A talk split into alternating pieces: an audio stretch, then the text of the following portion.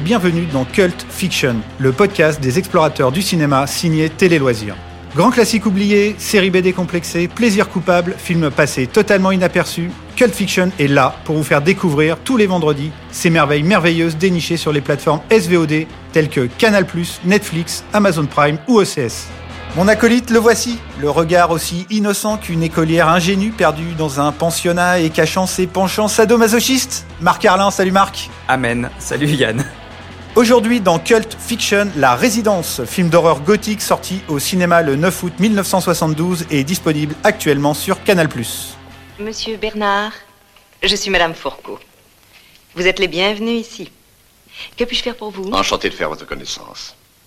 J'aimerais inscrire Mademoiselle Gravin dans votre établissement. Êtes-vous un de ses parents? Non. Non, je suis un ami de sa mère. Elle serait très heureuse de la savoir entre vos mains. Un de mes très bons amis nous a chaudement recommandé votre collège. Je pense qu'il a eu raison. Alors Marc, La Résidence, ça raconte quoi? Alors, nous sommes à la fin du 19e siècle dans le sud de la France. La jeune Thérèse est emmenée par son beau-père dans un pensionnat de jeunes filles menée de main de fer par Madame Fourcault, la, glaçante directrice. Madame Fourcault a un fils, adolescent, euh, asthmatique, qu'elle qu'elle surprotège, euh, à qui elle interdit de, de voir les filles du pensionnat. Mais très vite, d'étranges et terrifiants événements vont se dérouler. Est-ce que vous jouez du piano, mademoiselle? J'ai pris quelques leçons il y a trois ans, mais j'ai été obligée de m'arrêter. Mais je pense que vous vous rappelez votre solfège. Oui, je crois que oui.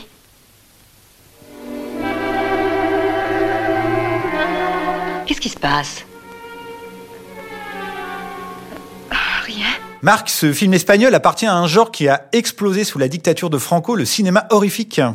Oui, alors euh, à la fin des années 60 et au début des années 70, euh, plusieurs réalisateurs vont effectivement utiliser le cinéma de genre pour parler de la dictature franquiste, pour parler de, de l'Espagne. Alors il y en a plusieurs, on peut parler peut-être de Eloy de la Iglesia, qui a réalisé en 72 un film intitulé La Semana del Asesino, euh, un thriller qui abordait la question de l'homosexualité, donc un sujet éminemment euh, tabou en Espagne à l'époque. On peut citer aussi La cloche de l'enfer de Claudio Guerin. Il faut expliquer en fait que la, censure franquiste était assez permissive en termes de violence et en termes de sang.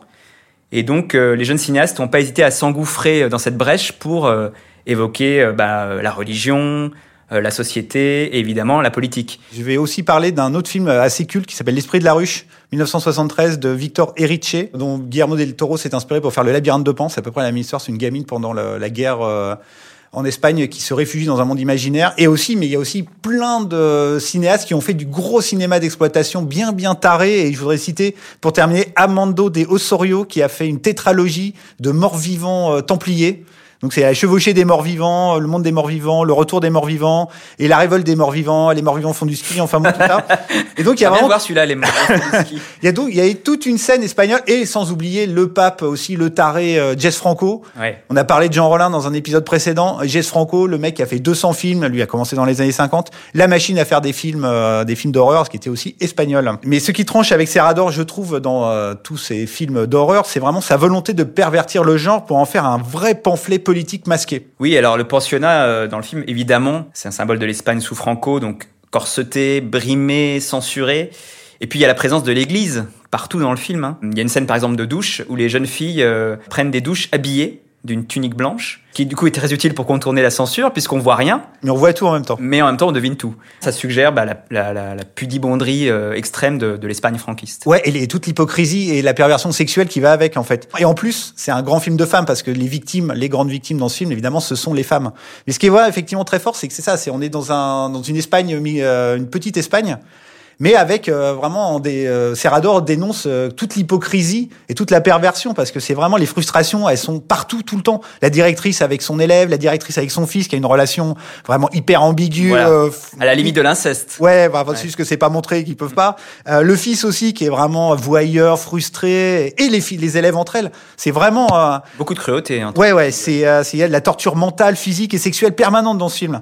C'est vraiment et ce qui est vraiment paradoxal, c'est que c'est alors que c'est un grand pamphlet politique parce que tu sens vraiment à chaque fois que vraiment il dénonce l'Espagne. tu penses aussi à vraiment des, sous-genres tarés qui sont arrivés à cette époque-là, qui sont les WIP, les Women in Prison euh, movies, qui sont à, vraiment des films de femmes en prison. Des femmes en prison, donc c'est vraiment tous les prétextes pour les montrer euh, nues et en train de faire des bisous entre elles, tu vois. Et, et aussi alors les, la non-exploitation les films de nonnes enfermés dans des couvents et torturés. Enfin bon, ça, Ça, je sais que ça te plaît. euh. Ouais, avec des films japonais et tout, complètement taré. Ce qui est vraiment très fort euh, dans ce film, c'est ça, c'est qu'il joue, euh, il dénonce vraiment le- toute la folie de la répression, effectivement, mor- ordre moral et militaire de l'Espagne.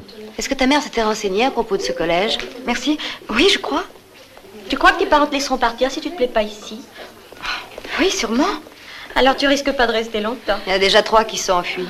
Thérèse, mademoiselle Després ne va pas tarder à revenir. Déshabille-toi vite. Écoute pas ce qu'elles disent, ces deux-là. Tu verras, on n'est pas si mal ici. Alors avec son style gothique vraiment euh, hyper euh, prégnant dans ce film, on sent vraiment, la, moi je sens vraiment l'influence des cinéastes comme Mario Bava par exemple, euh, qui faisait vraiment des grands films gothiques euh, esthétisants à cette époque-là. Oui, alors Mario Bava dans les années 60, donc euh, qui a posé les bases du giallo et qui, dont on a déjà parlé euh, notamment pour l'épisode de, de Cult Fiction consacré au frisson de l'angoisse de Dario Argento. Mario Bava effectivement avait réalisé plusieurs films euh, qui peuvent se rapprocher de la résidence. Et puis aussi, il y a, comme tu disais, il y a un héritage du roman gothique anglais euh, parce que Serrador dans le film utilise vraiment le pensionnat euh, comme euh, une demeure écrasante, Ouais. euh, effrayante, euh, avec des recoins, on sait pas trop ce qui se vachement, bah, passe. c'est Edgar Allan Poe, euh, Ouais. voire même tu peux aller jusque Marie Shelley euh, si t'es un peu taré. Et Ouais. le d'ailleurs le, le film est une adaptation d'un conte d'un certain Juan Tebar. Voilà. D'accord. Pour la petite histoire. Merci pour cette info. Voilà, et moi, et moi, je pense aussi euh, un peu à la paranoïa sexuelle des films d'Alfred Hitchcock, tu vois, les trucs Oui. un peu sourds. À cette époque-là, c'était vraiment l'explosion de la Hammer, avec les grands films gothiques, avec des toiles d'araignée partout, et les films de Roger Corman aussi, les adaptations d'Edgar Allan Poe de cette époque-là. Peut-être citer quelques titres de la Hammer, enfin Ouais, Frankenstein, les films sur Frankenstein. Les trucs de euh, Dracula, Dracula. pareil, Dracula chez les nudistes, enfin, je sais pas. vraiment. Je- je- sachez que Yann est en train d'inventer des films. hein. C'était pas vraiment Dracula chez les listes. et aussi, bah, après, a posteriori, euh, il y a un autre film auquel on pense beaucoup en voyant la, la résidence, c'est Suspiria de Dario Argento. De Dario Argento, effectivement, parce qu'il y a une scène euh, sous la pluie, enfin un plan, en, en fait c'est un plan. Sous la pluie, on croirait que c'est sorti de Suspiria, mais direct.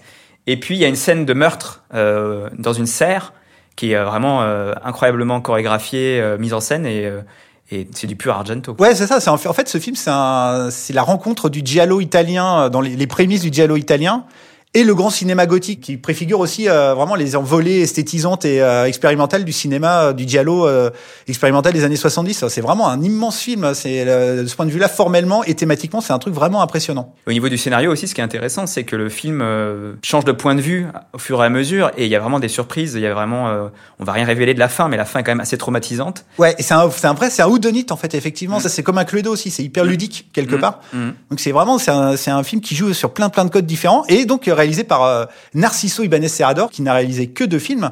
Mais ce monsieur était surtout connu pour euh, ses œuvres à la télé. Tout à fait. Il a créé deux émissions de télévision hyper populaires en Espagne. D'abord un jeu qui s'appelle Un, dos, tres, responde otra vez, qui est un espèce de euh, question pour un champion local, on va dire. Très très populaire dans les années 70. Et puis une série d'horreur qui se rapproche plus de ce qu'il a fait ensuite au cinéma, qui s'appelle Historias para no dormir. C'est une époque en fait où le cinéma d'épouvante ne passait évidemment pas à la télé. Et donc, euh, bah, cette série, elle a été l'occasion, peut-être, je pense, pour pas mal de jeunes cinéastes espagnols de découvrir euh, l'horreur sur le petit écran. D'autant plus qu'il présentait lui-même cette émission Oui. à la manière d'Alfred Hitchcock. C'est comme ça que ce Narciso Ibanez Serrador est devenu quelque part euh, l'icône de toute la jeune génération. C'est parce qu'ils l'ont connu, l'ont découvert à la télé. Et d'ailleurs, Historias para no dormir, il en a fait une deuxième version dans les années 2000. C'est d'ailleurs c'est son dernier euh, téléfilm qu'il a réalisé, c'est La Faute en, mille- en 2006.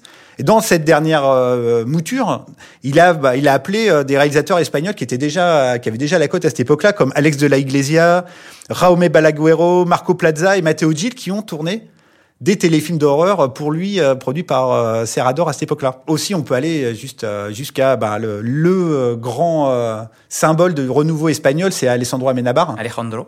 Tu vas me travailler un peu cet accent espagnol. Alejandro hein. Amenabar, je suis pas bon en accent ni anglais ni espagnol, c'est souvent des catastrophes. D'ailleurs, on peut penser les autres qui se passent dans un Oui. manoir, sont, tu penses vachement, euh, Vachement.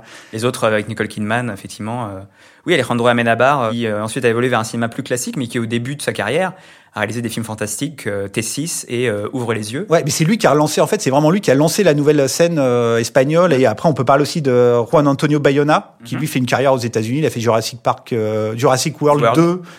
Et l'Orphelinat, et voire même Guillermo del Toro. C'est vraiment quelque part, c'est un réalisateur vraiment hyper important. Donc, en France, on n'a pas conscience de l'importance de ce mec euh, en Espagne. Et c'est ça. Et puis il y a vraiment cette ambivalence, comme tu, comme on disait, de créateur de d'émissions de télévision d'un côté et de cinéaste de genre de l'autre, même s'il n'a réalisé que deux films. C'est un cocktail assez intéressant en fait. On n'a pas vraiment d'équivalent en France. Oui, bah c'est ça. Bah, on en parlait dans un épisode précédent du manque de formalistes Hmm. de cinéma de genre perverti en France, France. dans les années 70. En Espagne, on avait ce mec-là. mhm. qui a lui vraiment influencé toute, toute une génération. Et encore une fois, j'espère vraiment qu'un jour on puisse parler des Révoltés de l'an 2000, qui est un film fantastique et terrifiant, un truc absolument dingo, quoi. C'est un ordre. J'ai dit enlever vos vêtements. Eh bien, je vous laisse la joie de le faire vous-même. Comme vous voudrez. Mademoiselle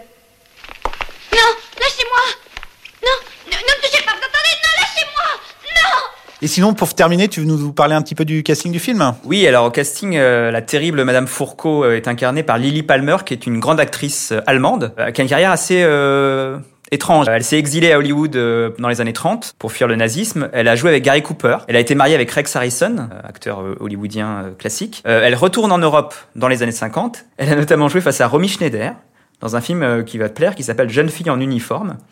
C'est pas pervers du tout, hein, c'est trop, ça doit être très classique, non Oui, c'était juste pour te faire réagir. elle, elle, a joué en France aussi avec Gérard Philippe. Et puis, effectivement, elle a fini sa carrière bah, dans des films euh, d'exploitation, des films de genre des années 70 et 80. Donc c'est une carrière assez étrange, ouais. Oui, et tu as aussi euh, quelques actrices euh, qui font les, les jeunes pensionnaires qu'on retrouve dans les films dont on parlait tout à l'heure, genre dans Le Massacre des Morts Vivants et dans La Mariée Sanglante, on trouve, retrouve un peu le, les, les, les, jeunes filles qui jouaient dans ce film. Et le rôle de son fils, le fils de Madame Fourcault, est joué par un acteur britannique, John Mulder Brown, qui était un enfant star en fait à l'époque. Et il va s'illustrer deux ans plus tard avec Deep End, un film que je trouve magnifique de alors d'un réalisateur polonais dont je ne vais pas citer le nom. Jiris Klimovski. voilà. Excusez-moi pour cette prononciation, je ne, enfin de ne pas prononcer ce, ce réalisateur. Euh, je suis pas à l'aise avec le, je suis plus fort en espagnol qu'en polonais.